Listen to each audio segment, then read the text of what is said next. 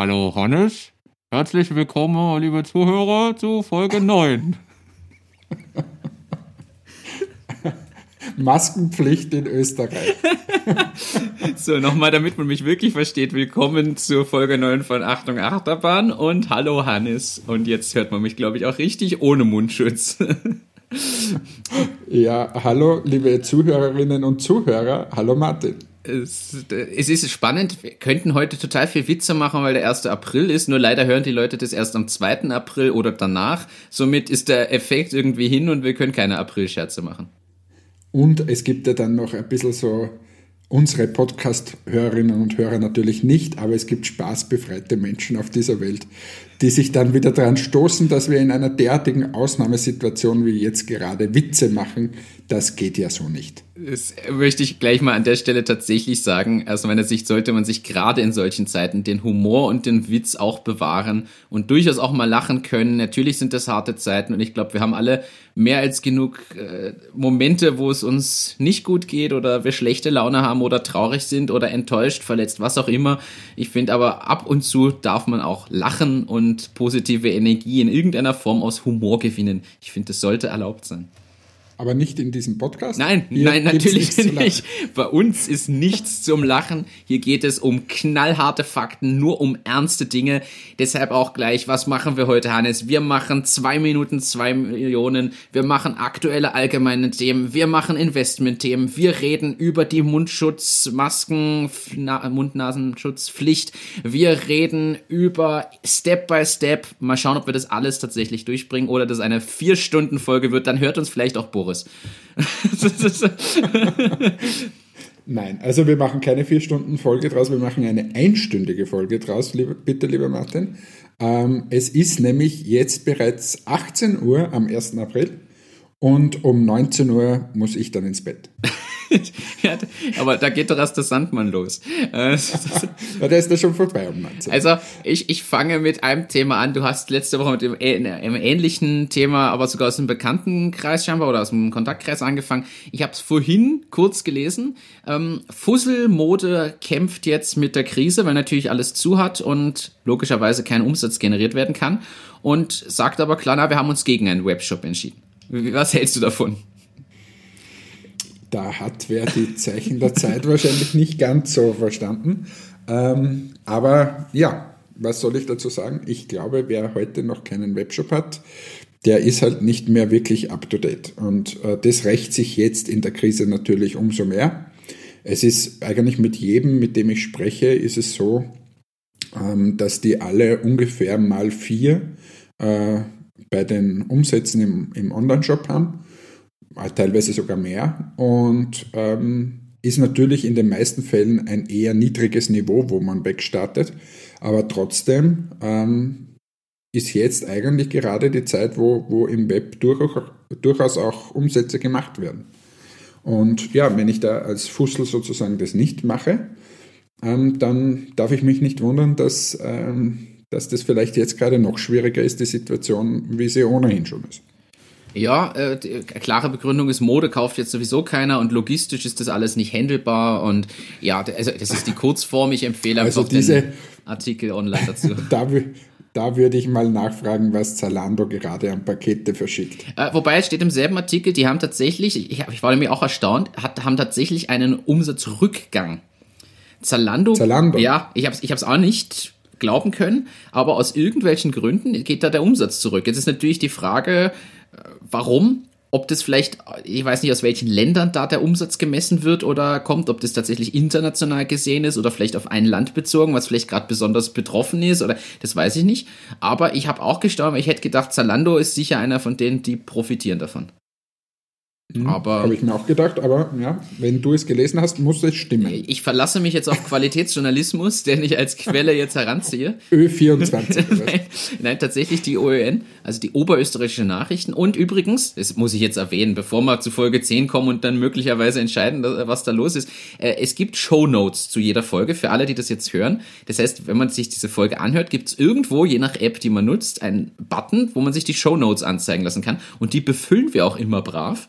Das heißt, es gibt immer die Quellen und Du Links. befüllst sie. Ja, ich, okay, aber äh, wir, wir sind wir, komm. Äh, Wir befüllen die natürlich, geben das rein. Das heißt, man kann auch die Quellen häufig dann nachlesen. Wir verlinken das immer, geben ein paar Sachen damit rein. Also, falls das wen interessiert, woher die Quelle kommt, wird dann drin stehen. So, das war zu dem äh, große äh, Firmen, die groß profitieren von dem Ganzen, sind Lieferdienste. Lieferando verzeichnet deutliches Umsatzplus, was natürlich bitter war, war neulich der Hack.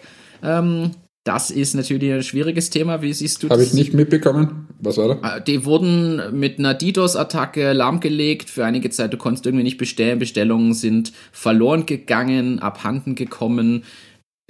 So in die Richtung. Ähm, man, jedenfalls haben da Leute sich beschwert, weil irgendwas mit den Bestellungen nicht durchging. Und es ist natürlich auch tragisch, wenn du gerade die Situation hast, dass alle Gastrobetriebe zusperren. Du bist ein Lieferdienst, der online von allen möglichen das äh, zusammenfasst und liefert und dann wirst du cybersecurity-mäßig angegriffen und kannst nichts mehr machen, ist das schon eigentlich ziemlich bitter. Ist ein bisschen bitter. Ja. Also, ähm, ja, aber muss man dazu sagen, äh, Cybersecurity ist ja einfach ein wichtiges Thema heutzutage.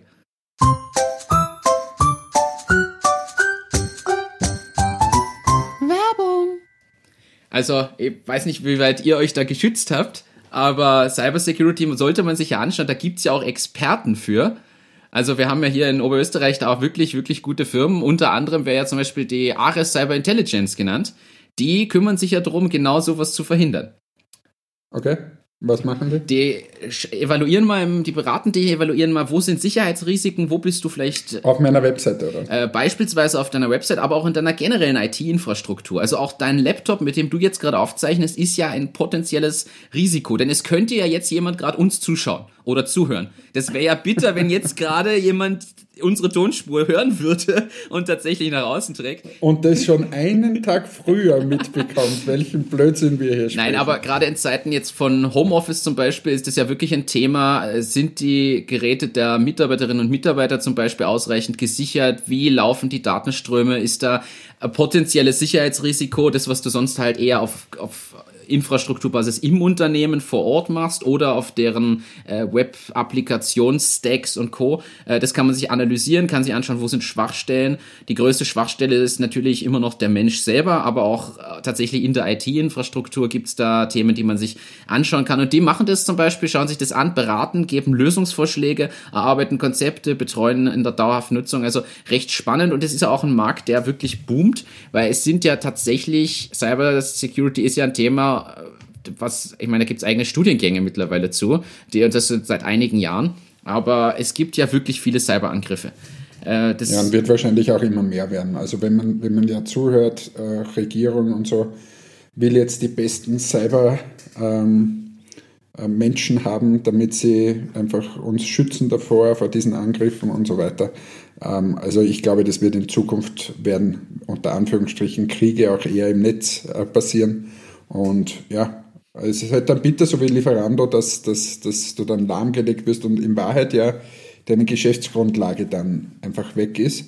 Und, oder wenn du letztes Jahr dran denkst, ähm, also ist jetzt ist zwar ein anderes äh, System gewesen, aber FACC, die große Probleme hatten ähm, mit, mit Überweisungen. ja, auf jeden Fall. Also und, und, und, also das Thema Security ist sicher, sollte man sich anschauen, sollten sich auch äh, die, die Startups anschauen, wird meiner Meinung nach, und da nehme ich mich ja gar nicht aus, wahrscheinlich total unterschätzt und ähm, ja, aber wenn es so wie bei Lieferando ist, meine Geschäftsgrundlage ist, oder ich sage jetzt mal, du machst einen Wettdienst auf wie, wie Bet at Home oder solche Geschichten und wo es einfach essentiell ist, dass deine Webseite funktioniert oder deine App funktioniert. Ja, oder keine Ja. Kundendaten geklaut werden und solche Sachen. Auch das, ich meine, da gab's ja auch schon äh, Security Leaks, wo von irgendwelchen Dating- und Fremdgeh-Portalen da irgendwelche Sachen geklaut Jetzt wurden. fangst du schon wieder an.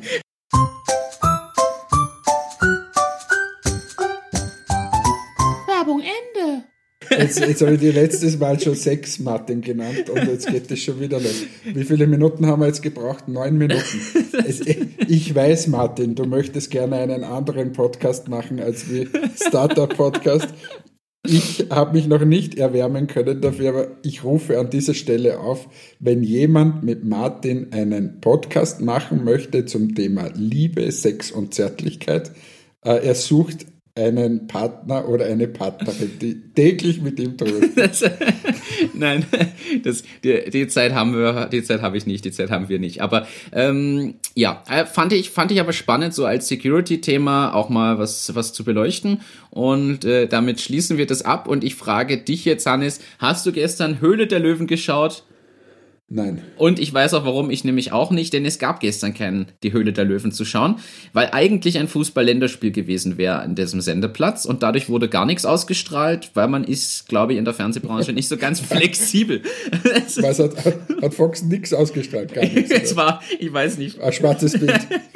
Das Testbild lief einfach zwei Stunden lang. Also ich habe ich hab, ich hab gestern einfach ein paar... Äh, Pitches von, von ähm, 2 Minuten 2 Millionen gesehen. Da war, war gestern spannende Sachen dabei. Ähm, also zum einen war da eine, ein, so ein Granulat, also die Firma hat, hat Vomito geheißen. Ja. Das ist ein, ein Granulat, das du über Erbrochenes drüber streust und äh, dieses Granulat verbindet sich dann irgendwie mit dem Verbrochenen, äh, mit dem Erbrochenen. Mit dem Verbrochenen auch, aber. mit dem Verbrochenen auch, aber mit dem Erbrochenen. Und das verbindet sich und dann riecht es nicht mehr unangenehm und äh, du kannst es schön wegsaugen und so. Also das sind Chemiker, die, die quasi äh, das, das aufgebaut haben und entwickelt haben und jetzt äh, haben sie das in so einer Dose drin und da, da haben sie auch gezeigt, haben sie so Testerbrochenes dort auf den Teppich geleert und haben, haben dann das drüber gestreut. Also sehr sympathische Gründer, muss man sagen. Ja, Oberösterreicher, äh, oder? Linzer. Oberösterreicher, weiß ich nicht, ob so. Linz, aber Oberösterreicher. Okay. Ähm, und, und ein cooles Logo, Einhorn, das einen Regenbogen äh, erbricht. Und ähm, wirklich cool gemacht, gab auch ein Investment, ich glaube die, die Katharina Schneider und der Haselsteiner, auch wirklich alles gut gemacht, ich glaube 100.000 Euro oder so für, ich weiß nicht, 20 Prozent, 26 Prozent. Ähm, wirklich coole Sache, ähm, tolle Starter. Dann war noch, ähm, war noch eine Gitanova, also die, die. Das ist die, die Gitarre die mit den Knöpfen quasi, wo ich nicht mehr Akkorde greife, sondern Knöpfe drücke, oder? Richtig, nachdem wir zwei, da bin ich jetzt auf deine Meinung gespannt, wir zwei ja quasi die Jimi Hendrix der Podcast-Szene und, und, unsere drei Akkorde für Reinhard Fendrich gut greifen können, ähm, ist, es, ist es was für mich etwas, etwas komisch. Ähm, ganz ehrlich, es ist ein, hat, ein, hat toll ausgesehen, tolles Produkt, irgendwie gutes Produktdesign und so weiter. Für mich wäre es nichts gewesen, aber es hat schon cool gewirkt und es sind ja, glaube ich, alle sogar eingestiegen. Ähm, okay. Also es ist, wie gesagt, eine, eine wie, wie kann man das sagen, eine Box mit einem Lautsprecher mit Knöpfen drauf und da drückst du und imitierst sozusagen eine Gitarre. Äh, also die, die Zuhörerinnen und Zuhörer sollen einfach mal ins Netz gehen und Gitarre Nova eingeben. Ähm, recht spannend.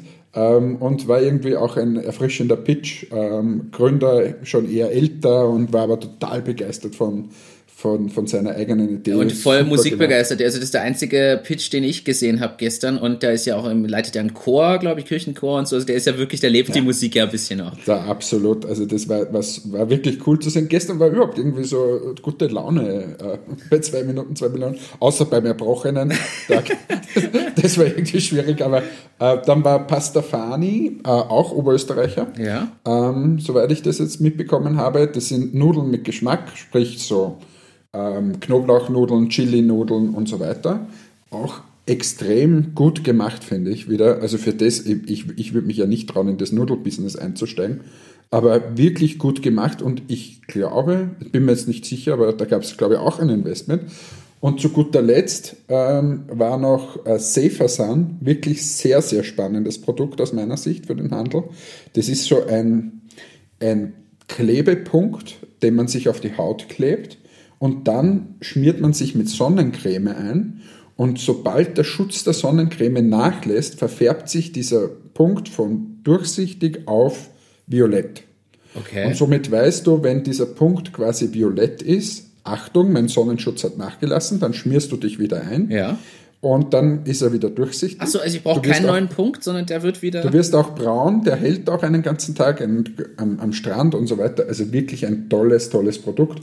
Das Einzige, was da, was man vielleicht ein bisschen, was der Dr. Haselstein auch, auch, auch kritisiert hat, war, dass, dass sie halt eher nur eine Vertriebs-GmbH sind für Europa, äh, weil das Produkt ist eigentlich in Kanada entwickelt und patentiert worden und denen gehört es auch. Und quasi man konnte nur in die Vertriebs GmbH einsteigen, ah, aber okay. äh, bereits schon eine Million äh, also Euro an, an, Aufträge herinnen für dieses Jahr anscheinend. Cool. Und der, der Handel total aufgesprungen. Äh, Leo Hillinger ist eingestiegen mit 300.000. Also wirklich, wirklich Respekt vor dem. Ich weiß ja, was das heißt, im Handel unterwegs zu sein. Coole Sache. Äh, nicht schlecht, das klingt aber spannend. Jetzt habe ich da in fünf Minuten ganz zwei Minuten zwei Millionen erklärt. Oder waren es nur zwei Minuten? Das wäre noch besser. Aber du kriegst jetzt von mir nicht zwei Millionen. Äh, ähm, ja, spannend. Also ich gebe ehrlich zu, der, von dem, was ich jetzt gehört habe von dir, da sind ja mehrere wirklich interessante Sachen dabei. Ähm, ja. Nudeln finde ich gut, esse ich gerne. Sonnen, ja, also für dieses Sonnenschutzaufkleberli wäre ich persönlich nicht der richtige Kunde, aber ich verwende halt keinen Sonnenschutz und ich weiß, jetzt kommen die, die mir sagen. So eigentlich nicht. Ich werde gerne braun und ich kriege auch ganz schweren Sonnenbrand. Wenn dann, also ich werde halt einfach. Also da muss ich, damit ich einen Sonnenschutz nehme, da muss ich wirklich schon irgendwo im zentralafrikanischen Raum Urlaub machen für zwei Wochen, damit ich anfange, Sonnenschutz zu nehmen. Das ja, und wann hast du das, das zum letzten Mal gemacht, dass du im zentralafrikanischen Raum zwei Wochen Urlaub gemacht hast? Gut, Marokko. Wir kennen uns jetzt doch schon zwei Tage. Ja, ja aber Marokko ist nicht Zentralafrika, das stimmt. Und selbst in Marokko habe ich mich nicht, mich nicht eingecremt. Also so gesehen, ähm, ja, okay. Aber gut, ähm, von dem her finde ich aber die Idee genial, weil das ist ja ein Thema. Also das ist ja wirklich ein Thema. Das mit dem Erbrochenen, da habe ich nur einen Teil von gesehen, fand aber cool, wie sie es aufgemacht haben, weil das Thema ist ja jetzt kein schönes, aber das Logo mit diesem Einhorn, genau wie du es beschrieben hast, das finde ich wirklich, also da steckt Herzblut ein bisschen drin und das finde ich sehr, sehr kreativ und das freut mich, so ein Thema so zu adressieren. Was glaubst du persönlich, wer von den allen ähm, hat jetzt businesstechnisch wahrscheinlich mal den größten Benefit aus der Sendung als solcher und ähm, geht da wahrscheinlich die krassesten Wege als nächstes? Ich glaube eher safer sind. Wenn sie es schaffen, in den Handel zu gehen, weil sie eine, eine unfassbar große Zielgruppe erreicht haben damit. Und ähm, also dieser Aufkleber, ja. ähm, das glaube ich hat, hat die größten Chancen. Weil diese, diese ähm, quasi gegen das Erbrochene, das ist halt trotzdem extrem nischig. Wenn, dann musst du eher in diese Reinigungsfirmen wahrscheinlich reinkommen. Ähm, die Gitarre Nova ist, glaube ich, 500 Euro kostet das als Musikinstrument, also ist trotzdem eher für Musikbegeisterte, wird sich jetzt nicht jeder anschaffen. Die Pastafani kann auch spannend sein, also sprich die, die Nudeln, müssen aber natürlich durchgelistet sein. Also äh, das ist, das ist so, ich weiß jetzt gar nicht, ob er, ob er das Ticket gekriegt hat für äh, dann werden sie eh durchgelistet, aber äh, es ist halt sehr schwer, gegen Barrier und Co. anzutreten. Klar, das ist, ja, verstehe ich. Ähm, zu deiner Frage, ähm, des Gitarrenersatzes, ich muss ehrlich sagen, ich kenne eine Menge Leute, die hätten es mal probiert mit Gitarre spielen. Ich meine, wir zwei reden uns da jetzt ja leicht, aber nein, es ist ja tatsächlich so, dass viele mit den Fingern und den Grifftechniken äh, anstehen und vielleicht trotzdem musikalisch was machen wollen, aber jetzt nicht die talentiertesten sind oder nicht die Geduld haben, das zu lernen, dann finde ich das schon eine schöne, simple Möglichkeit. Ähm, du wirst ja trotzdem ein gewisses Grundgefühl für Rhythmus und so brauchen, weil du musst es ja trotzdem irgendwie schlagen da. Diese, diese Schlagbewegung hast du ja auch auf diesem elektrischen Pad da irgendwie gehabt. Ähm, ja. Also es ist ja. Also ich, ich fand ja, also ich finde es ja cool. Also ich finde dieses Ding ja wirklich cool.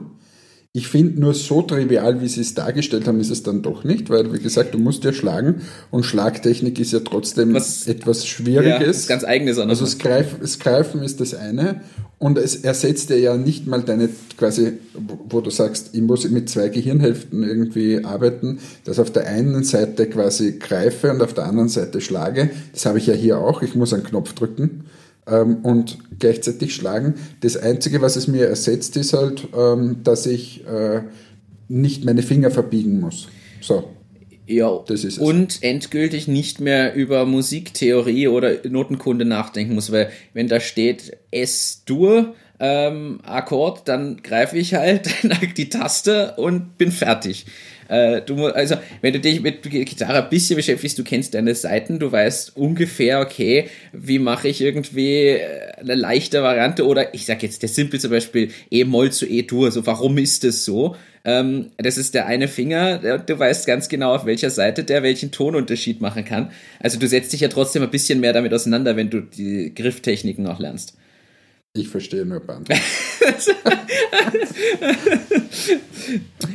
ist jetzt, wir können ja jetzt mit Musiktheorie anfangen. Na, besser nicht. Du kannst gerne, ist das der, der, der dritte Podcast, den du dann startest? Das, nein. Du hast dann Startup, Liebe und Musik. Ja, das ist mein Leben. Jetzt das hast du, jetzt fehlt nur noch ein Triathlon-Podcast und dann. ähm, da kannst mit dem Lukas kannst du es machen. Liebe Grüße, Lukas. Ähm, also, ja, ähm, Finde ich spannend, klingt aber gut, klingt nach coolen Sachen, muss ich ehrlich sagen. Bin ich fast motiviert, mir die ganze Folge nochmal nachträglich anzuschauen, äh, weil es einfach lebendiger wirkt von dem, was du jetzt erzählt Ja, hast. War gut. Vielleicht wirkt es aber auch nur lebendig, weil du es jetzt so schön zusammengefasst hast. Nein, war wirklich gut. Ich bin ja eher der, der Krummelbär hier. Ähm, und, na, war wirklich, war wirklich gut. Ähm, dann komme ich gleich aufs nächste, weil du sprichst von Startups und Ideen. Ähm, ich freue mich. Es geht jetzt los. Der Einsendeschluss ist vorbei vom Edison, dem Ideenwettbewerb hier in Oberösterreich oder von Oberösterreich ausgehend.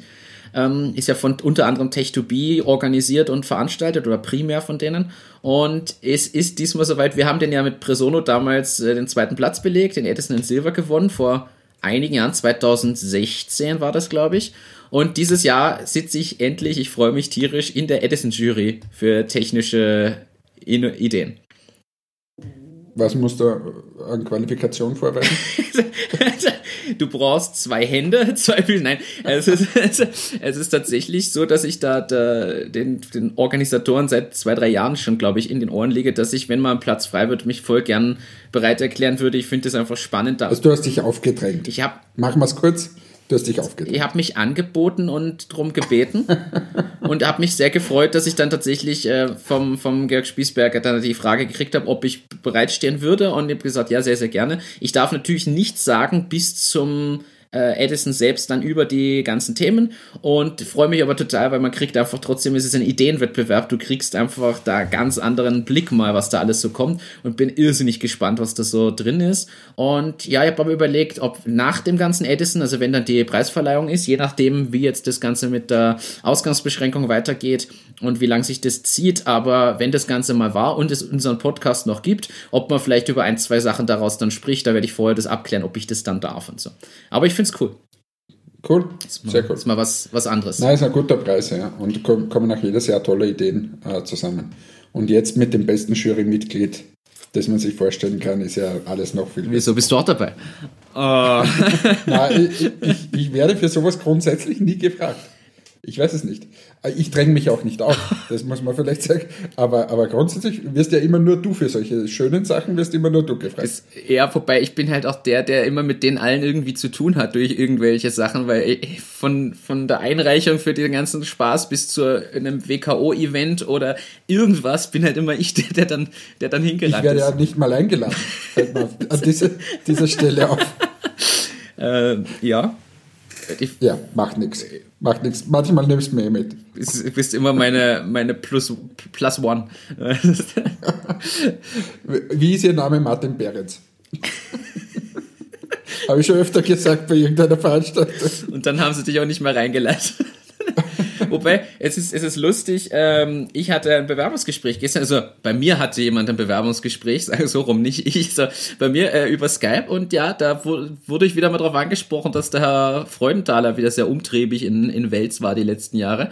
Äh, eine ehemalige IPM-Absolventin hat sich bei uns beworben für ein Praktikum, die studiert jetzt in Hagenberg im Master und die hat von dir einen Vortrag gehört an der FH, wo du über dein Berufsleben als Presono-Gründer, ein Startup-Gründer berichtet hast.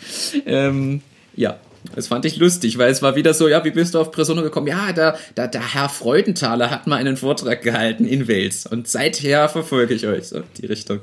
Da siehst du mal, was ich für einen Werbewert habe. Haben wir eigentlich was für die Werbung? Die war ja schon.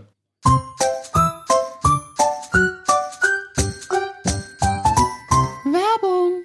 Also, ich wiederhole es hier nochmal. Äh, Cyber Security von Ares Cyber Intelligence Ganz einfach zu finden unter ares-ci.com, also ares-ci.com.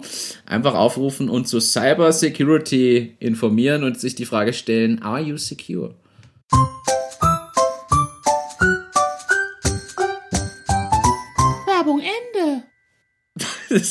Cool. Das- Habe ich nicht mitbekommen. Ich habe mir gedacht, das, das reden wir so. Ja, wir reden Ist ja wirklich ein tolles Thema. Es ist, es ist tatsächlich ein tolles Thema und äh, in dem Fall haben wir das erste Mal einen Werbesponsor und ich krieg endlich meinen Hillinger Wein. Kein Kommentar. Also Gehen wir weiter. Was ist das nächste? es ist Woche Weil- 9 ohne lass mich, Hillinger lass Wein. mich, lass mich in Ruhe mit dem Blödsinn. Ich habe genug Hillinger Wein getrunken die letzten Tage. Er ist super. das ist schön. Ich habe auch genug Wein getrunken. Zwar nicht Hillinger Wein, aber genug Wein. Also mein, mein Weinvorrat leert sich langsam. Ich muss jetzt mal nachkaufen. Das ist was, was ich nie gedacht hätte, aber so eine Ausgangsbeschränkung Wichtig, hilft. wichtig ist, dass du Klopapier und Wein hast. Alles andere ist nicht, nicht wichtig. Ähm, ja, wo wir jetzt schon gesprochen haben über ähm, den Edison, könnte man eigentlich gleich zu Step by Step kommen. Wir haben ja angekündigt, dass wir da noch was machen. Step by step legst du los. Step by step machst du es groß. Und zwar haben wir jetzt nun schon gesprochen, okay, grundsätzliche Idee, Businessplan machen, Business Model Canvas aufsetzen, überlegen, was man tut. Dann hast du das letzte Mal ganz klar den Tipp gegeben, Prototyp erstellen oder in irgendeiner Form mal antesten. Was macht man dann? Zum Beispiel erste Unterstützung. Hannes, wenn du jetzt, sagen wir mal, die Idee hättest, einen Topfroboter zu entwickeln, was würdest du tun, wenn dein Prototyp steht und du sagst so, jetzt gehe ich damit den nächsten Schritt? Ich würde dich anrufen. und fragen, was ich als nächster machen soll. Nein, aber, Äh, nein, nein, aber ich würde, ich würde jetzt mal ganz ehrlich, ähm, kommt jetzt ein bisschen drauf an, was ich genau entwickelt habe. Ja. Aber, ähm, und nächster Schritt, wenn du mal mit dem Prototypen und wenn du Patent abgecheckt hast und so weiter, sind wir über diese Phase schon drüber? ja, Haben wir, okay, dann haben wir Patent abgecheckt, ich habe einen Prototypen, dann würde ich ehrlicherweise schon auch mal beim Kunden aufschlagen. Ähm, und dort mal schauen, bekomme ich da quasi meine Finanzierung auch her. Kauft mir der Kunde das ab, kriege ich da die ersten Referenzkunden, habe ich da vielleicht Early Adopters, finanziert mir vielleicht irgendwer meine erste Produktion, dass er sagt, ich nehme dir was ab und wenn es fertig ist, gibst du es mir und dafür kriege ich es zu einem günstigeren Preis und so weiter. Also ich suche sehr, sehr gerne äh, den Weg zum Kunden gleich, weil du von dort dann ein sehr ehrliches Feedback bekommst und ähm, dann auch gleich siehst, kannst du deine Idee kapitalisieren oder nicht. Ähm, das ist so ein Weg, den man gehen kann. Der zweite Weg, sind wir übrigens auch bei Presono genauso gegangen mit unserem Referenzkundenmodell. Der zweite Weg, den du, wenn du noch nicht so ready bist, äh, kannst du auch unterschiedliche Startup-Unterstützungen äh, angehen. Ähm, in unserem Fall war es ja damals Tech2B, die uns sehr unterstützt haben, mit diesem äh, mit, als finanzielle Unterstützung, aber auch beratende Unterstützung, wie gehen wir auf den Markt. Ähm, Gibt es aber viele andere Initiativen auch ähm, in, ganz, in ganz Österreich. Und das wäre so der zweite Weg, kann man auch durchaus parallel gehen. Äh, einfach auf der einen Seite irgendwen holen, der vielleicht äh, dir manche Türen öffnet, der dich unterstützt im Auftritt, was auch immer, und auf der anderen Seite äh, durchaus den Weg zum Kunden suchen. okay. Das heißt, der, Kunde wäre für dich die erste Anlaufstelle, wenn das alles mal grundsätzlich steht. Du würdest abraten davon, vor dem Kundenfeedback irgendwas anderes anzufangen oder aufzubauen. Was meinst du? Zum Beispiel ein Investment suchen oder in Inkubatorprogramme hineingehen und dort größer das Ganze nochmal weiter ausarbeiten, überarbeiten und erst dann zum Kunden, sondern du würdest das, wenn dann parallel machen. Genau, oder also ich, ich- ich persönlich, meine persönliche Meinung, ich würde immer als erster zum Kunden gehen. Weil wenn du dann, kommt wie gesagt natürlich sehr stark aufs Produkt an, aber wenn du einen Prototypen hast, der Kunde sagt dir zum Beispiel, ich nehme dir 10.000 Stück ab Ja. ähm, und finanziere dir deine erste Produktion, du machst deinen ersten Gewinn und du gehst dann, wie cool bist du, der, der schenkt sich hier ein, während ich, während ich hier die besten Tipps raushaue, Entschuldigung. machst du dir einen schönen Lenz da Ich drüben. hab mir Wasser eingegossen, Entschuldigung. Jetzt kann ich den Ton nicht mal rausschneiden. Hättest du nichts gesagt, hätte ich den einfach runtergestellt an der Stelle, die Lautstärke. Trink mal, trink mal. Also, wo war ich jetzt gerade? Ich habe 10.000 Stück von Ja. meinem Produkt verkauft. Ähm, und dann gehe ich zu Investoren und sage, so liebe Investoren, schaut her, wir haben hier den Prototyp, es ist zum Patent angemeldet oder wir haben das schützen lassen, wir haben einen ersten Kunden, der hat uns 10.000 Stück abgekauft, der erste Umsatz ist dieses und jenes. Dann ist das, diese Firma ungleich mehr wert, als wenn du hingehst und sagst, so lieber Investor, ich habe hier was zum Patent angemeldet. Ich war aber noch bei keinem einzigen Kunden und ich weiß nicht, ob es der Markt so wirklich braucht. Was fehlt dir nämlich? Der sogenannte Proof of Market, sprich, dass der Markt gesagt hat, ja, dieses Zeug brauchen wir wirklich. Ja. Ähm, und auf dieses Produkt hat die Welt gewartet.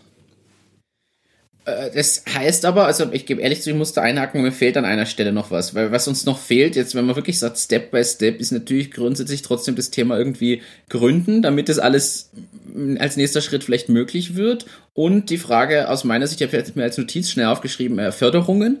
Weil, mal angenommen, ich habe meinen Prototyp vielleicht sogar irgendwie so aufgestellt, bevor ich jetzt beim Kunden da vielleicht 1000 Bestellungen entgegennehme, sollte ich vielleicht überlegen, ob ich nicht irgendwo noch was brauche, um das überhaupt bereitzustellen. Das weiß ich eh aus meiner Business Model Canvas. Vielleicht kann ich ja gar nicht die 10.000 Bestellungen ähm, bearbeiten und auch nicht mal ansatzweise einen Investor reizen, beziehungsweise vielleicht kann ich was aufbauen, bevor ich eben dann noch einen Schritt weiter gehe. Vielleicht kann ich die ersten 1000 auch selber machen, so wie du es beschrieben hast, von euren äh, ohne Form manuell ausgeschnittenen, zurechtgeschnittenen oder manuell gestanzten im kleiner, äh, kleinem Umfang äh, Augenbrauenstreifen.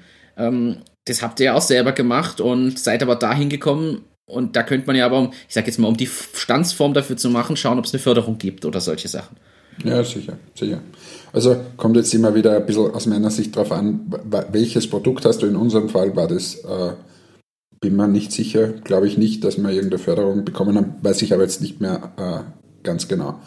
Ähm, und es war aber überschaubar vom Investment am Anfang. Also die ersten paar tausend Euro haben wir natürlich, also selbst investiert, also sogar relativ viel am Anfang. Also die Andrea, ähm, also meine Schwiegermutter, die hat am Anfang relativ viel hinein investiert, eben in, Sta und so weiter. Das konnten wir dann durch die ersten, ersten Aufträge wieder zurückzahlen. Aber wie das mit den Förderungen war, weiß ich nicht, aber ist sicher ein guter Punkt, einfach mal zu checken, was gibt es denn da? Da gibt es ja eh auch für, für andere Dinge, nicht nur für, für Standsformen oder so, sondern Kreativcheck und was es da alles so gibt. Also es ist ja unterschiedlicher Natur, was ich brauche einfach. Ja. Ist, ist absolut richtig, natürlich. Aber wo würdest denn da, wo würdest denn du hingehen, der dich berät zum Thema? Gehst zum Gründerservice oder? Naja, ich hätte überlegt, durchaus äh, aus meiner Sicht kommt schon in Frage, die WKO und der Gründerservice mal, wenn ich wirklich gar nicht weiß, was Sache ist oder mich überhaupt nicht auskenne, würde ich schon empfehlen, da mal hinzugehen, weil man kriegt zumindest vermittelt, wen gibt's noch. Jetzt in, in Oberösterreich haben wir dann noch Hubert als Kombination aus, äh, aus von verschiedenen äh, Unterstützern, die sich zusammengetan haben, weil da sind der Akkustart drin, da als Accelerator, dann Tech2B als Incubator-Programm, also das A plus B Gründerzentrum über Tech2B halt und die WKO als, als Anlaufstelle zusammen und du gehst halt hin und der vermittelt dich dann zu dem richtigen Ansprechpartner in der richtigen Unterstützerorganisation und das kann man schon nutzen aus meiner Sicht, gerade wenn man wirklich nicht weiß, wo man anfangen soll. Also, wenn man Leute schon kennt oder diesen Podcast hört, weiß man vielleicht schon mehr. Aber es ist natürlich jetzt grundsätzlich so, dass wenn ich wirklich, ich sag jetzt, ich hab, bin frisch aus der FH oder Uni oder von der Schule oder aus im Berufsleben, habe eine Idee, wie wir was machen und habe null Bezug zur Startup-Szene, zur Gründerszene oder irgendwas, dann ist halt, ja, ich sag jetzt mal so mit so einem Werbespruch, da werden sie geholfen. Ähm, du findest zumindest mal einen ersten Anlauf und eine Empfehlung, wo du hingehen kannst. Und wenn die dich dann weitergeben und sagen, hey, du hast, äh, willst eine Maschine bauen, äh, neue Art von Spritzgussmaschine, ja, dann ist vielleicht Tech2B die beste Anlaufstelle, weil es ein Tech-Inkubator ist oder ein Hightech-Inkubator, äh, der dann erstens die richtigen Partner und Unternehmen auch kennt, weil vielleicht hast du einfach da wenig Zugang. Okay, ich stimme dir zu, wenn du jetzt was mit Spritzgussmaschinen machst, kommst du wahrscheinlich schon von Engel, Wittmann oder irgendwem anderen, aber Aber wenn du ein Eierstandel aufsperren willst oder für die Eierspeise to go, dann bist du dort sicher richtig. Ich, ich glaube auch. Na, zumal die, unterstützen, na, die unterstützen dich schon, weil gerade bei Förderprogrammen gibt es sehr viele, das kann man weder in einem Podcast jetzt einfach so beleuchten, aber von FFG und AWS zahlt sich sicher aus, dass man sich das mal alles anschaut, was es da an Möglichkeiten und Unterstützung gibt. Wir bei Presono haben ja auch das Basisprogramm bei der FFG in Anspruch genommen, zwei Jahre oder beantragt und bewilligt bekommen, weil es eine neuartige Entwicklung war und wir zusammen mit äh, der FH ein entsprechendes Forschungsprojekt äh, zum Teil gemacht haben, was, die, was zum Usability-Thema und Funktionsumfang unseres Tools beigetragen hat. Und das ist ja tatsächlich was Neues gewesen. Und ich finde auch gut, und da muss man auch sagen, ich finde gut, dass Österreich sowas anbietet als Land. Da sind wir, glaube ich, schon als, als Staat ein Stück weiter vorne als andere, was diese Fördergeschichten angeht. Und ich glaube, gerade in dieser frühen Phase gibt es da schon sehr viele Unterstützungsmöglichkeiten in in Förderungsart und Weise, die man sich da holen kann. Jetzt kommt es natürlich auf die Idee ins Unternehmen an, in welcher Höhe. Nicht jeder wird jetzt da 300, 400, 500.000 Euro kriegen. Und man muss auch sehen, natürlich ist eine Kombination teilweise aus, aus Barzuschuss, also geschenktem Geld quasi, und Darlehen, zum Beispiel im Basisprogramm. Das ist ja aufgeteilt. Also wir müssen ja irgendwann einen Teil davon wieder zurückzahlen, weil es nur ein Darlehen war. Aber ich finde schon, dass wir da extrem gute Infrastruktur in der Sicht, Hinsicht haben, wo es sich einfach auszahlt, sich auch Gedanken zu machen, weil es natürlich auch, finde ich, schade wäre, wenn man was sich holen könnte, was man zum Aufbau des Unternehmens sowieso braucht und sich vielleicht an anderer Stelle was sparen kann oder länger auskommt wieder mit dem Geld. Ja, sicher. Trotzdem, ich würde diese, den Kunden nicht außer Acht lassen weil du natürlich dort auch, äh, wenn du beim Kunden Mittel aufstellen kannst, ist das immer das ja, Beste. Natürlich. Alles, was echter Umsatz ist, was beweist, dass dein Marktpotenzial da ist, was beweist, dass das Produkt stimmt, dass es Kunden gibt und dir halt dadurch Geld bringt gleichzeitig, ist natürlich viel besser. Das bringt ja beim, beim FFG-Basisprogramm zum Beispiel auch was. Ja, klar. Also, das stimmt. Das stimmt. Ja, finde ich. Also haben wir jetzt den nächsten Step gemacht. Jetzt haben wir den nächsten Step gemacht. Ich glaube, man weiß noch ein bisschen, was man, was man tun sollte. Ähm, man, man sieht, wir arbeiten uns Stück für Stück vor. Äh, ist, doch, ist doch schön zu sehen. Also, finde ich, find ich gut. Jetzt muss ich nachschauen, ganz ehrlich, ähm, in welcher Reihenfolge wollen wir weitermachen? Wir haben dann noch ein paar Themen. Du bist, du bist der Anchorman dieser Sendung und somit entscheidest du, wie es weitergeht. Du bist der Chef vom Dienst. Oh, das ist aber Chef. Das klingt so deutsch. Ich bin nur deine Sekretärin. Ich, ich nehme das auf, was. Äh, uh, Sekretärin. Ähm, das war nicht mal so gemeint. Es, jetzt sieht man wieder, liebe Zuhörerinnen und Zuhörer, man hört wieder, der, der da schelmisch lacht, ist der Hannes. Und da sieht man eindeutig, wer hier zweideutiger denkt. Also, das bin nicht ich. Du weiter Es mit Startup-Themen. Ist besser. Es, es ist so, ähm, wir haben, ich habe vorhin das schon angespielt, ich habe die Sendung so begonnen. Wir haben ja jetzt seit 1. April die Mund-, Nasen-, äh, Schutzmaskenpflicht beim Einkaufen, beispielsweise in ähm, Lebensmitteleinzelhandel oder in der Drogerie. Und auf der Basis haben wir uns bei Presono einen Scherz gemacht. Ich wiederhole nochmal, das war ein Scherz und ab und zu darf man noch lachen. Der war nämlich so eindeutig, dass es hoffentlich jeder versteht. Wir haben uns den Witz gemacht, dass es jetzt ab heute auch im Homeoffice Pflicht ist, mit Mundschutz rumzusitzen. Und äh, finde ich noch immer ziemlich lustig, muss ich ehrlich gestehen. Aber es führte uns beide ja dazu, dass das Thema ja generell ein bisschen ein größeres eigentlich ist. Einerseits durch diese Verpflichtung jetzt, andererseits, weil sich ja da medial was tut. Denn der Markt im äh, Bereich Mundschutzmasken oder Mund-Nasenschutz ist ja umkämpft. Jetzt schon seit mittlerweile, ja, sind es fast Monate, wo sich das schon angefangen hat zu ziehen. In unseren Kreisen jetzt ein paar Wochen. Und da gibt's ja jetzt was Spannendes äh, zu, zu dem Thema. Da gibt's ja schon ein, zwei Firmen, die in die Richtung gegangen sind. Du hast mir den Link nämlich geschickt, dass es da jetzt eine, äh, eine Klage gibt. Und zwar vom, äh, vom VKI. Und also Konsumenteninformation, Verein für Konsumenteninformation ist es, für alle, die VKI als Abkürzung, also Verein für Konsumenteninformation, der klagt jetzt ein Unternehmen, welches Mundschutzmasken online vertreibt. So, Hannes, warum tun die das? Warum sie es verklagen? Ja, Weil die Auslobung nicht ganz so korrekt war. Ähm, weil, sagen wir mal, der, der kleine Obolus, den sie verlangt haben, zwischen Einkauf und Verkauf, sagen wir, ein bisschen den Rahmen gesprengt hat. Und das durchaus in einer Situation, wo man quasi Leute dann ausnutzt, ähm, kritisch gesehen wird. Ähm, und soweit ich das weiß, steht aber nicht in dem Artikel, was, was du da vorliegen hast, aber ich habe einen anderen Artikel dazu gelesen, ähm, wurde angeblich, ähm, wurden Testbestellungen aufgegeben und die sind nie angekommen. Und deshalb hat so meines Wissens Gesundheitsministerium, glaube ich, geklagt oder Gesundheitsministerium weitergegeben. Ähm, und das verstehe ich auch in so einer Situation, quasi Spielchen zu spielen, ist eher schlecht aus meiner Sicht. Kann ja aus, aus eigener Erfahrung auch ein bisschen was zum Thema Masken sagen, aber das, das ist so ein, ein Grund oder ein, also ich weiß jetzt nicht genau die Preise, die dort verlangt worden sind, jedenfalls exorbitant hoch für Masken und äh, dann nicht mal angekommen und nicht richtig ausgelobt Das- und so weiter. Also, wenn, der, wenn, vor allem, wenn die Beschreibungen dann nicht stimmen und da falsche Sachen angepriesen werden, ganz, ganz schlimm. Für mich die Frage vorher war das ja schon für viele ein Aufschrei, hu, warum verkauft er überteuert diese Masken? Und ich persönlich habe dann gesagt, naja, solange es Leute gibt, die für diesen überteuerten Preis das bestellen, ja, ist halt auch schwierig, da was gegen zu sagen. Natürlich ist eine Frechheit, aber andererseits, ja, solange Leute für diesen hohen Preis da große Mengen von sowas bestellen wollen, ich sag mal, der, der Markt bestimmt so ein bisschen den Preis und äh, das, was da ist. Jetzt natürlich unter der Voraussetzung, das kommt alles sorgfältig und wird ordentlich abgewickelt. Das, was du jetzt vorher genannt hast, sind natürlich nochmal ganz, ganz aus meiner Sicht viel schwerwiegendere Themen.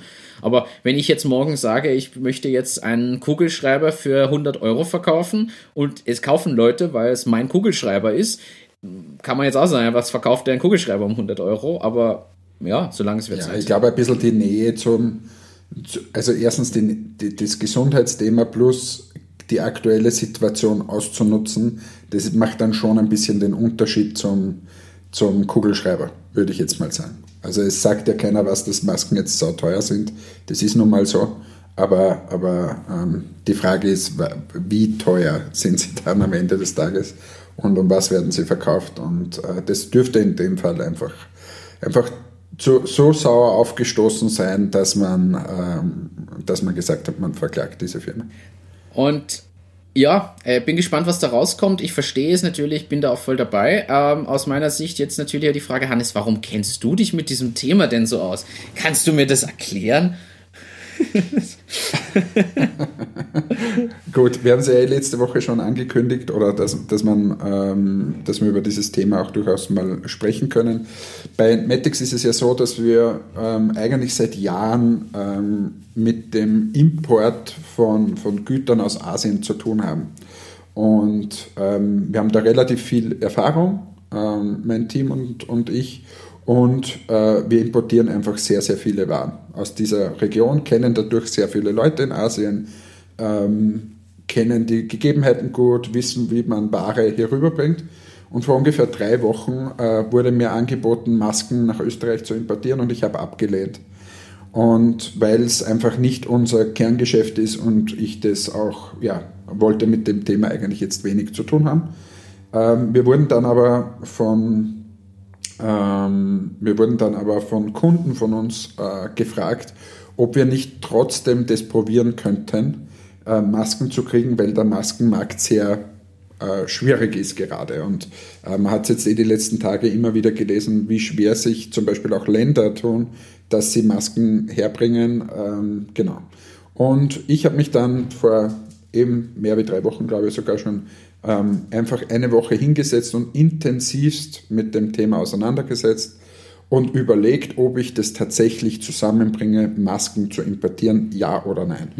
Ähm, und wie gesichert das Ganze ist und, und, und. Und wir haben uns dann entschlossen, gemeinsam auch mit Kunden von uns, dass wir das probieren werden und ähm, haben dann die erste Bestellung abgesetzt und ähm, ja, also sind jetzt dabei, quasi Masken auch zu importieren, machen für einige Unternehmen das Ganze sehr unterschiedliche, äh, von unterschiedlichen Qualitäten, äh, unterschiedliche Masken und das ist das eine, was wir machen und auf der anderen Seite äh, unterstützen wir auch Kunden von uns mit Rat und Tat, sage ich mal. Also die bestellen dann gar keine Masken bei uns, sondern bei größeren Kunden, bei größeren Lieferanten als wir uns und ähm, aber sie fragen bei uns trotzdem nach, weil sie wissen, sie erhalten von uns eine ehrliche Antwort, ob wir, wie wir die Situation gerade einschätzen. Wie der Marktpreis ähm, ist und solche Wie Sachen. der Marktpreis ist, wie, wie, wie schwierig, also wie es ist, ähm, die, die Masken dann rüberzuholen, wie die gesetzliche Lage ist und so weiter.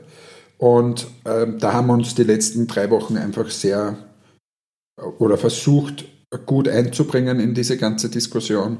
Ähm, durfte die letzten drei Wochen jetzt auch in vielen oder mit vielen Leuten aus unterschiedlichsten Krisenstäben, unter Anführungszeichen, ähm, hatte ich zu tun. Das ist der Grund, warum es die letzten drei Wochen eher stressig ist ähm, und ich wenig Zeit finde für alles andere. Ähm, und wir bemühen uns sehr und redlich, dass das Ganze sehr seriös abläuft, dass wir die Leute gut äh, informieren und dass wir eben genau nicht machen, ähm, irgendwelche Leute abzocken oder so. Das ist genau nicht unser Zugang zu dem Ganzen, sondern selbstverständlich, wenn du Masken importierst und einen riesen Risikoanteil hast, dann musst du auch was verdienen. Das ist überhaupt kein, keine Frage. Äh, aber die Frage ist, äh, wie viel schlagst du dann auf ja. und was ist dein, dein Risikoaufschlag? Und ja, das, das war so das, was ich die letzten drei Wochen gemacht habe. Äh, vielleicht, wenn es interessiert, es ist unfassbar schwierig aktuell Masken zu transportieren von A nach B, ähm, weil also die Idee hat, haben ja viele und viele glauben, ich nenne sie Glücksritter und äh, die jetzt da sagen, ja, jetzt importiere ich halt einfach ein paar Masken und dann verdiene ich ein paar tausend Euro mehr oder ein paar Millionen sogar ähm, und nütze die Situation aus. Es ist wahrlich einfach nicht so einfach. Mhm. Ähm, es hat sich alleine jetzt, äh, zum Beispiel heute gab es eine Gesetzesänderung in China wieder und so weiter. Du musst da wirklich sehr up-to-date sein. Du musst deine Lieferketten gut im Griff haben, ähm, weil sonst hast du dort ein Problem und, und, und. Also es ist wirklich klingt schwer. ziemlich mühsam. Das klingt wirklich ziemlich Es ist ziemlich mühsam. Es ist sauschwer, Sachen herzubekommen. Ähm, und es gibt meiner Meinung nach zu viele Idioten, die da unterwegs sind und einfach irgendwelche unseriösen Angebote rausschnalzen. Ja. Ähm, und wo dann auch durchaus, äh, habe ich auch mitbekommen, haben mir auch Kunden erzählt, äh, die dann quasi reingefallen sind auf einen vielleicht sehr günstigen Preis, aber die Ware ist halt nie gekommen. Ja. Ähm, und, und die Situation aktuell ist wirklich sehr schwer. Also es ist gerade nicht schwer, Masken zu verkaufen. Also du kannst, äh, wenn du irgendwo hingehst, wirst du Leute finden, die einfach 50 Millionen Masken brauchen. Ähm, das ist das eine. Die, die Frage ist nur, kriegst du sie irgendwo her? Zu welchen Fabriken gehst du? Ähm, es sind auch in China unglaublich viele Fabriken in den letzten zwei Wochen aus, aus der Erde gestampft worden, äh, die natürlich auch nicht 100% funktionieren und so weiter, wo es dann wieder mit Zertifikaten Probleme gibt und, und, und. Also es ist wirklich ein sehr komplexes Thema. Ja. Und das, das ist so die letzten drei Wochen passiert und ja, hat, hat uns als Entmatics jetzt vielleicht, um den Bogen zu spannen, Erstens, wir haben es gemacht, wie gesagt, äh, weil wir, weil wir mit unseren Kunden gemeinsam das schaffen wollten, dass wir in Österreich einfach Masken ja. haben. Das war der, der erste Grund, oder wir in Europa Masken haben. Und äh, ich habe aber mittlerweile schon abgeleitet, natürlich in Zukunft, erstens habe ich mich mit dem Thema, nicht nur Masken, sondern auch Desinfektion und so weiter, sehr intensiv auseinandergesetzt. Und wir werden so eine eigene Sparte Hygiene in Zukunft äh, machen weil ich glaube, das Thema kommt immer mehr auf und haben daraus wieder einen neuen Geschäftsbereich äh, gemacht jetzt und äh, sind da gar nicht so schlecht vernetzt ja. und werden das auch langfristig quasi in unserem Unternehmen behalten. Also das heißt, ihr seid jetzt nicht nur Zwischenhändler, sondern bringt die auch selber raus als genau, echtes genau, also, Produkt mit eurem Brand drauf. Richtig, genau. Also wir, wir, wir haben dann auch viel gesehen, zum Beispiel im, im Bereich Desinfektion, äh, viel gesehen, was ist gut, was ist nicht gut in dieser Zeit. Ich habe mir wahnsinnig, äh, wahnsinnig viele Gedanken zu dem Thema gemacht. Und auch dort in diesem Bereich wird, wird sehr, sehr viel Schindluder getrieben. Und das war dann, wo ich dann einmal das Labor kontaktiert habe und gesagt habe, hey Freunde, wir brauchen da dieses und jenes, das muss so und so aussehen, muss seriös ablaufen. Dann werden die ersten Muster gemacht, ähnlich wie wir es bei Step by Step machen. Ähm, und einfach in relativ kurzer Zeit das dann äh, durchgezogen und ähm, genau, also wie gesagt, für uns ein eigener Geschäftsbereich. Das heißt, wir werden jetzt neben ähm, unseren Kaltwerkstreifen und Enthaarung im, im Retail-Bereich und, und den Friseurprodukten ähm, im Professional-Bereich werden wir einfach für beide Bereiche das Thema, äh, nenn's Hygiene oder, oder Safety oder auch immer, ähm, werden auf der einen Seite Masken anbieten und auf der anderen Seite äh, Desinfektionsmittel. Spannend. Finde ich, finde ich cool, ist ja ein ganz neuer Bereich trotzdem. Das heißt, da verändert sich jetzt einfach mittelfristig die Marke und ich bin gespannt, was dann noch, noch so dazu kommt an, an Themen, die dann. Ja, es ist, es ist irgendwie, ich habe es ja letzte Woche schon gesagt, ich glaube, man muss sich überlegen, wie ändert sich die Welt nachher. Ja. Und wenn man, wenn man zum Beispiel sich den Friseur ansieht, äh, musst du überlegen, der Friseur, den trifft es gerade extrem hart. Alle haben zu.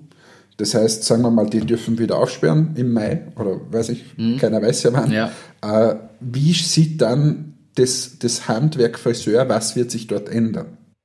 So, und ich glaube, ähm, dass sich dort das Thema äh, zum Beispiel mit, den, mit der Desinfektionsmittel, dass ich mir vorher äh, desinfiziere, dann schneide ich die Haare, dann desinfiziere ich mir wieder und so weiter.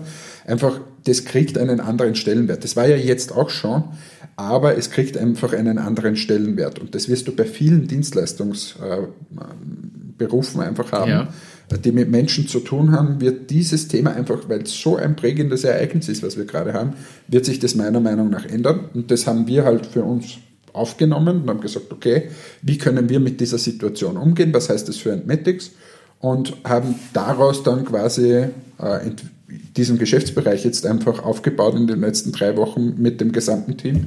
Und ja, das, wär, das hat jetzt nicht unmittelbar nur was mit der Krise zu tun, dass ich jetzt schnell Desinfektionsmittel innerhalb dieser Wahnsinnskrisenzeit äh, herbekomme, sondern auch im Nachgang. Wie kann ich das ganze Geschäft nachhaltig aufbauen, äh, dass das einfach auch eine spannende Kategorie ist? Äh, für mich eine Frage jetzt, weil ich mit, natürlich mit dieser Produktlieferkette überhaupt nicht drin bin, aber kommen die quasi äh, hygienisch eingeschweißt dann als Produkt oder wie, wie werden die ihnen ausgeliefert oder in Die Masken ja, genau. Es ist sehr unterschiedlich, welche Qualität du kaufst. Ähm, und Üblicherweise werden die in Bulkverpackung, also werden in einem Reinraum produziert. Ja. Kommt jetzt wieder drauf an, gibt kursieren Videos, wo das, sag mal, nicht ganz der Reinraum ist, aber wenn du bei der seriösen Firma unterwegs bist, dann ist das der Reinraum. Ja. Ähm, da haben alle Schutzkleidung an und so weiter. Dort werden die, äh, die Masken produziert. Die kommen dann in eine Bulk-Überverpackung.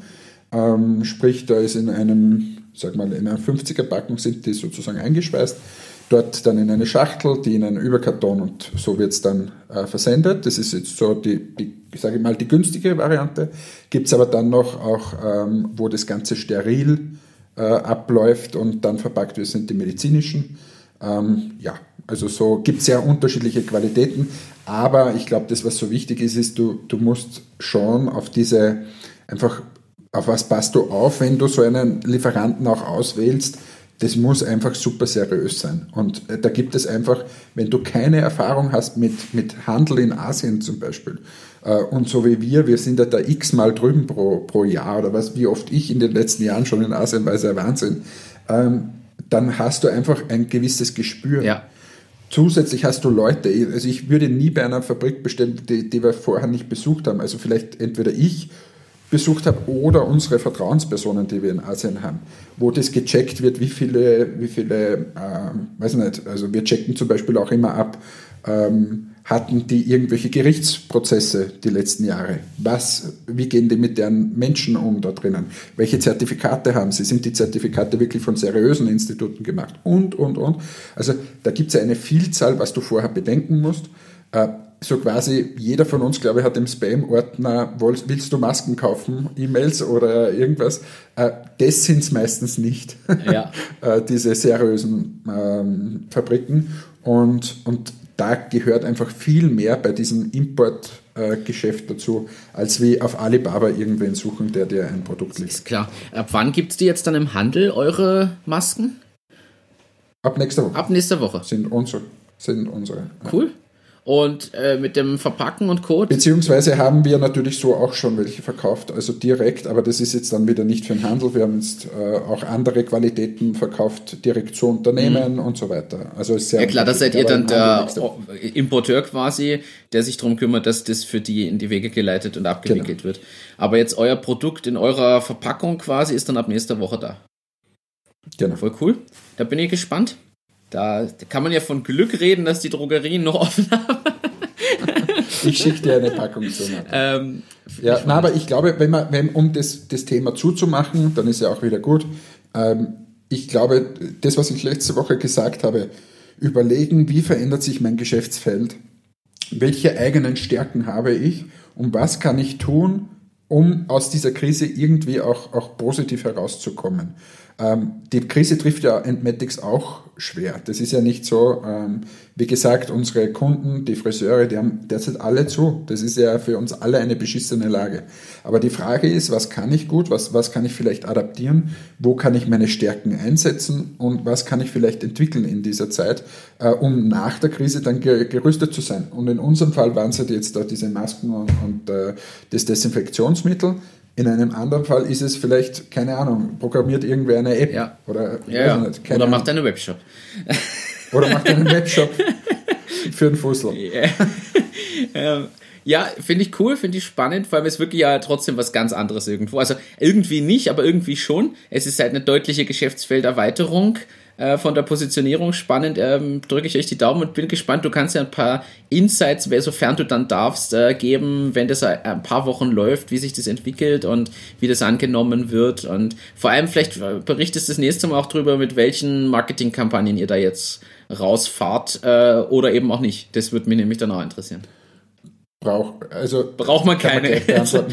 Brauchst du aktuell nicht. Also das ist irgendwie, ähm, also das ist so wie, wie wenn ein nackter Mensch in der Antarktis steht und du kommst vorbei mit einem Pullover und einer Hose. ähm, es ist einfach, jeder braucht derzeit Masken und Desinfektionsmittel. Ähm, deshalb ist es, ist es einfach, äh, wie gesagt, vor, ich habe es vorher schon gesagt, also selbst wenn du 50 Millionen Masken hättest, wäre das kein Problem, die zu verkaufen. Ja. Das ist sofort weg. Die Frage ist halt eher, ähm, wie kriegst du sie? Und also das ist halt, wenn du das Schlimme an der Situation ist, also es gibt ein paar in, in China, die werden jetzt richtig reich. Weil wenn du diese blöde Maske hernimmst, die normalerweise im, im einstelligen Centbereich kostet und jetzt sind wir sehr, sehr weit davon entfernt, ein, ein x-faches Multiple, ähm, das ist halt schon bitter und die verdienen gerade alle richtig, richtig Geld.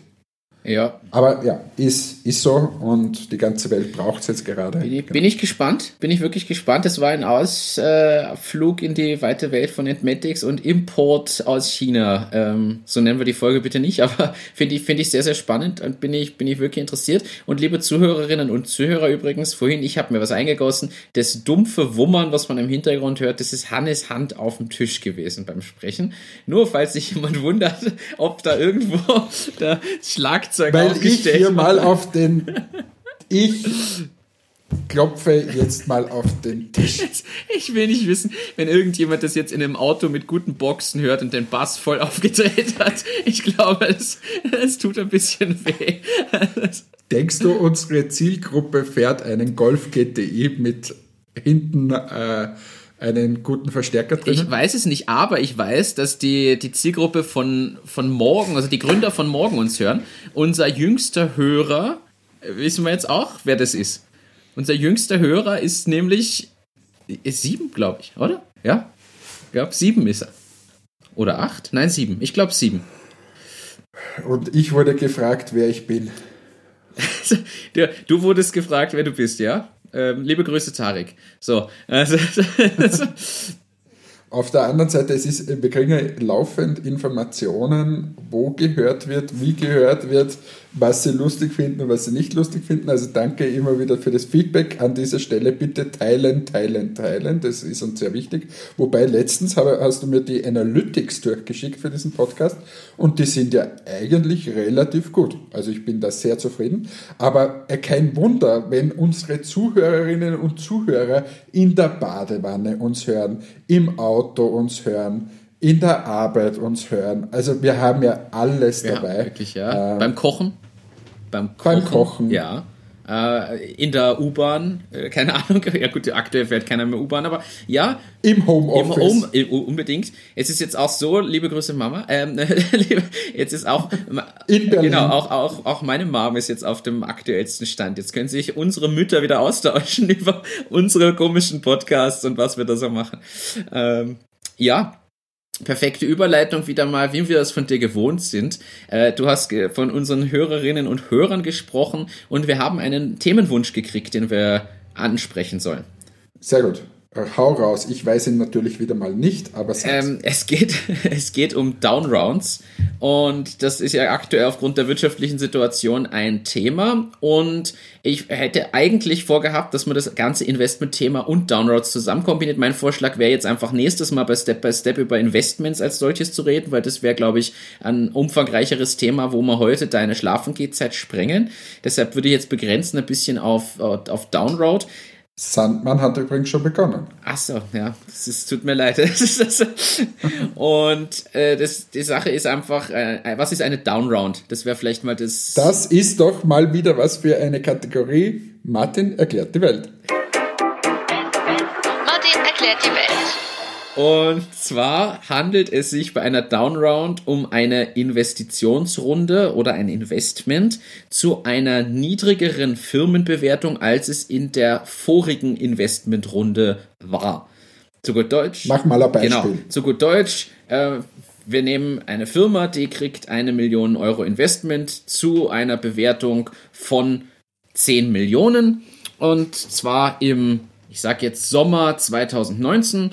Er hat quasi 10% der Firmenanteile abgegeben, eine Million Euro aufgestellt und ist damit Post-Money, also nachdem das Geld reingegangen ist, dann 11 Millionen in dem Moment wert. Weil die Bewertung sind 10 Millionen, eine Million fließen rein. Das heißt, die, danach sind wir sogar bei 11 Millionen Bewertung.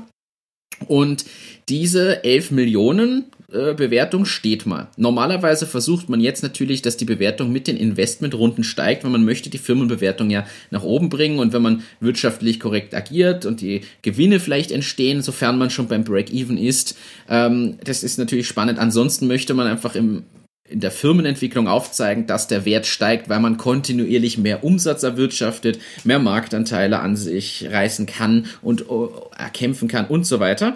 Und aus dem heraus ist quasi das Ziel, nach oben zu steigen. Das heißt, Folgeinvestmentrunde sollten dann ich sag jetzt irgendwas, je nachdem, wie weit man dann ist, 15 Millionen, 20 Millionen, 50 Millionen sein. Ehrlicherweise ist man, wenn man schon bei 10 Millionen Bewertung vorher ist, die, der nächste Schritt wäre eher Richtung 50 Millionen oder sowas zu gehen. Jetzt ist die Situation, mal angenommen, die Million ist verbraucht und man rennt in ein Cashflow-Problem. Ähm, entgehen jetzt gerade aktuell viele Aufträge und man ist vielleicht darauf angewiesen, wieder Fremdkapital aufzunehmen in irgendeiner Form. Also falsch. Eigentlich ja gerade Eigentlich- ein Thema jetzt in der Krise. Genau. Du hast einfach keine Aufträge mehr. Es ist, bricht dir alles zusammen. Und da ist jetzt, Und genau. jetzt hättest du Investment. Und jetzt genau, also jetzt muss man das so Fremdkapital sogar falsch gesagt. Also die Bank gibt dir eben jetzt vielleicht nichts, weil du hast vielleicht gar nicht die Sicherheiten. Vielleicht machst du nur, ich sag jetzt irgendeine Webplattform, eine Präsentationssoftware zum Beispiel, ähm, hast de facto keine keine Sicherheiten, die du irgendwie der Bank geben kannst. Da wird dir jetzt auch eine Bank nicht einfach mal äh, einen großen Betrag vorstrecken. Und dementsprechend äh, ist natürlich, äh, willst du irgendwie zu Eigenkapital kommen, also möchtest du raisen, also Geld aufnehmen, ein Investment vollziehen. Und wenn du jetzt die, da eine Bewertung aufrufst von 50 Millionen, wird dir jeder sagen, warte mal, du hast gerade keine Umsätze mehr, du brauchst aber dringend Geld. Ja, ich bewerte dich nicht mit 50 Millionen, ich bewerte dich mit weniger als zur alten Bewertung. Das heißt in dem Fall, ich bewerte dich plötzlich zum Beispiel mit 5 Millionen nur, weil das sind die Zahlen, die ich mir nachvollziehen kann aufgrund der Historie und so, aber ich sehe nicht, dass ihr 10 Millionen das oder mehr heißt, wert seid. ich, genau, ich bewerte dich mit 5 Millionen. Du kannst von mir eine Million äh, Euro haben. Ich will aber von dir 20 Prozent. Richtig. Und dann sieht man auf einmal, warum das Downround heißt, weil es halt die, die Bewertung nach unten herabsetzt. Und das ist natürlich ein kritisches Thema, weil man möchte das eigentlich nicht haben. Also jetzt äh, muss man ja sagen, das ist ja auch für alle bestehenden Investoren oder zumindest für den zuletzt hinzugekommenen Investorenkreis äh, quasi ein, ein negatives Signal oder ein Schlag ins Gesicht, wenn plötzlich ich sage jetzt innerhalb einer gewissen Zeitspanne X oder ein Jahr später die Bewertung wieder halbiert wurde, statt zu steigen. Und da ist jetzt die Frage, sollte man Was passiert jetzt mit dem, erklär uns das noch bitte zu Ende. Jetzt habe ich vorher um 10% eine Million Euro, ähm, also ich habe 10% erhalten für eine Million Euro und jetzt habe ich das auf einmal halbiert. Was heißt das für Ja, mich? das, äh, das heißt für dich grundsätzlich, dass deine äh, 10% weniger, weniger wert werden. Also die Millionen Euro sind ja mal weg, die gehören 10% an der Firma und du hast virtuell, hältst du quasi 10% von einem Firmenwert von dann 11 Millionen. Und wenn jetzt aber der Firmenwert nur noch auf 5 Millionen sinkt, hältst du 10% von 5 Millionen. Das heißt, deine Anteile sind auf einmal die Hälfte nur noch wert. 500.000 500.000 Euro wert und in Wahrheit hast du aber eine Million Und bezahlt. dazu kommt aber noch, dass du dann auch noch verwässerst zu dieser, bei dieser Bewertung, weil du gibst ja also Verwässerung, du gibst ja Anteile ab. Wir, wir zwar jetzt 50 Prozent jeder an der Firma halten, nehmen wir einen dritten dazu, geben wir beide gleichermaßen ab. Man nennt es Verwässern an Prozenten, damit der Neue da dazukommen kann oder die Neue. Und dementsprechend ist das natürlich total blöd. Es äh, möchte einfach kein Investor eigentlich sein Geld quasi virtuell schwinden sehen. Und jetzt ist die Fragestellung, was ist denn ja damit? Wie stehen wir dazu? Wie sehen wir das? Und ich glaube, dass das so aufgebaut sein muss, dass man sich mal überlegen muss, wo steht man aktuell als Firma? Ist es so, dass ich ganz, ganz dringend Geld brauche, dann werde ich wahrscheinlich keinen Ausweg haben. Äh, dann muss ich das irgendwie akzeptieren oder hinnehmen. Die Frage ist, waren die Investmentverhandlungen vorher schon angestoßen? Gab es da schon Verhandlungen, die in irgendeiner Form liefen und jetzt nutzt es der neue Investor vielleicht aus, die Situation, und möchte einfach weniger zahlen oder mehr Prozente erhalten? Ähm, oder habe ich vielleicht auch einen Ausweg und muss gar nicht sowas machen? Äh, Wie siehst du das grundsätzlich? Die Gefahr und dieses Risiko da dahinter. Es ist, es ist eine verdammt schwierige Diskussion, um, um ehrlich zu sein, weil äh, wenn man es jetzt auch in der jetzigen Situation einfach mal beurteilt, wo de facto jedes Startup ums Überleben kämpft, ähm, ob dann nicht trotzdem die Gesamtinvestoren vielleicht äh, das akzeptieren sogar, dass sie sagen, na gut, machen wir eine Download, dafür kriegen wir aber Cash wieder herein. Äh, ich bin auch gespannt, es wird, glaube ich, sehr viele Startups jetzt dann treffen, weil de facto brechen ja bei sehr vielen die Umsätze weg oder die, die Unternehmensgrundlage gibt ja die wenigsten, die jetzt Startups für Masken zum Beispiel machen oder so oder Maskenproduktion haben. Ähm, somit brechen bei sehr vielen die Umsätze weg, bei sehr vielen äh, einfach die Einkünfte, wenn es jetzt wirklich von der Regierung wenig gibt, dann werden sehr viele Menschen äh, im Startup-Umfeld einfach suchen nach Ja. Wie funktioniert das? Die gehen dann zum Investor, der sagt, ist voll super, aber da kann ich jetzt unter Anführungsstrichen mich günstig einkaufen, weil die stehen ja absolut mit dem Rücken zur Wand. Ähm, da wird dir de facto nichts übrig bleiben. Und da werden auch wahrscheinlich ähm, alle Investoren, die drinnen sind, wenn sie nicht selbst nachschießen, das ist ja dann wieder die andere Sache, aber sonst höchstwahrscheinlich auch einverstanden sein, damit es nicht einfach das, damit dieses Unternehmen weiterlebt. Ähm, und das ist eher so für mich dieses Rücken zur Wand äh, Thema. Ja. Du hast das, wenn man, wenn man jetzt mal diese Krisensituation ausnimmt, gibt es ja auf der anderen Seite auch, dass du Investoren hast. Äh, jetzt geht dir das Geld aus und dann sagen bestehende Investoren, so ich schieße jetzt nach. Genau. So, und dann ist, dort gibt es dann oft mal, ähm, oder oft mal, aber haben wir ja auch äh, durchaus schon mitbekommen, wo dann Investoren sagen, na dann zu einer niedrigeren Bewertung. Dort verstehe ich es wiederum nicht, weil die schießen sich quasi selbst ins Knie mit Ja. dem. Ähm, wenn sie dann sagen, na, zu einer niedrigeren Bewertung kaufe ich jetzt quasi nach ähm, und senken damit das Level von der, von der Company, das ist eher zu hinterfragen. In der anderen Situation, Krisensituation, mit dem Rücken zur Wand und sehr, sehr schwierige Lage, das ist, das, das ist für mich so wirklich komplette Ausnahme. Ähm, grundsätzlich ist natürlich davon abzuraten, weil wenn dein Ziel ein Exit ist, ähm, dann solltest du schon schauen, dass du äh, einfach eine, ein kontinuierliches Wachstum zeigst. Muss ja jetzt nicht sein, dass es äh, 10 Millionen und 50 Millionen gleich ist, aber so, äh, wenn du sagst, okay, jetzt ist meine Firma mit 500.000 bewertet, das nächste Jahr haben wir vielleicht eine Million, ähm, das Jahr vielleicht drauf sind wir schon bei 1,52 Millionen ähm, und kannst aber einfach sukzessive auch zeigen, dass der Firmenwert einfach steigt, weil du mehr Kunden kriegst. Ähm, da wäre es dumm, irgendeine Bewertung drunter äh, zu akzeptieren, weil warum? Dann schmälerst du Klar, genau deine, klar. deine Arbeit. Also Ähm, ja, Aber- das ist äh, an dieser Stelle, es ist so ein komplexes Thema an dieser Stelle. Deshalb ist Cashflow so wichtig. Weil du durch diesen Cashflow, durch diese Cashflow-Thematik einfach mit dem Rücken zur Wand kommst. Wenn du auf einmal nicht mehr liquide bist, sprich du hast keine Kohle mehr am Konto, ähm, hast du auf einmal das Problem, dass du wieder abhängig bist. Ja. Abhängig von externen Investoren, von Banken, von vielleicht von deinen eigenen Investoren, die dann quasi nachschießen müssen. Ja. Darum ist wirklich so dieses Cashflow-Thema, glaube ich, ein sehr zentrales. Und äh, da sollte man schon aufpassen, dass man das extrem gut im, im, im Unternehmen managt. Ist, ist sicher ein guter Tipp. Ich würde auch noch einen Gedanken aufwerfen. Ich meine, was vielleicht hilfreich ist, ähm, bei manchen zu hinterfragen, stimmt die Bewertung? Wir haben das Thema ja auch schon öfter gehabt. Das ist ein viel diskutiertes Thema. Sind Bewertungen zu hoch oder nicht? Ich glaube, es braucht eine gesunde Höhe, aber eine gesunde. Und ich glaube jetzt natürlich, dass manche einfach viel zu hoch bewertet wurden durch irgendwas, was vorher war, ähm, oder das sich zu hoch vorgestellt haben und jetzt vielleicht äh, in Bedrängnis kommen und dann finde ich es gar nicht so schädlich, dass das passiert. Und das ist mal das eine. Und zum anderen muss halt aber auch allen Bestandsinvestoren überall im Startup-Umfeld klar sein, dass Startup-Investments einfach Hochrisiko-Investments sind.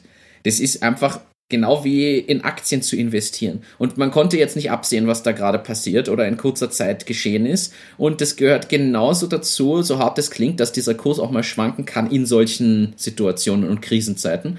Und ich glaube, das muss man halt auch akzeptieren und damit leben und vorher wissen als Investor. Und natürlich dann überlegen, hey, lasse ich überhaupt wen neuen rein oder ist nicht der Bestandsinvestorenkreis der, der, sage ich jetzt mal, diese Zeit überbrücken kann. Egal, ob es durch einen Betriebsmittelkredit, also durch den ähm, Darlehen von den Gesellschafterdarlehen, das meinte ich, äh, durch ein Gesellschafterdarlehen ist und damit mal überbrückt oder indem die nachschießen als Runde, vielleicht zur selben Bewertung oder äh, in irgendeiner Form. Äh, Die Frage ist, brauche ich zwingend wen neuen dazu? Das ist mal, sind so mal die Themen, finde ich, die man Oder Wandeldarlehen machen. Wandeldarlehen wäre eine das Idee. ist jetzt aus meiner Sicht, das wäre der Lösungsvorschlag, den sich jeder überlegen sollte und wo man, glaube ich, auch sich anschauen kann, möchte einen da jemand ausnutzen in der Situation oder nicht. Wer wirklich an das Startup und das Produkt glaubt und nur gerade wirtschaftlich auch als Investor sagt, ja, die wirtschaftlichen Rahmenbedingungen sind nicht so.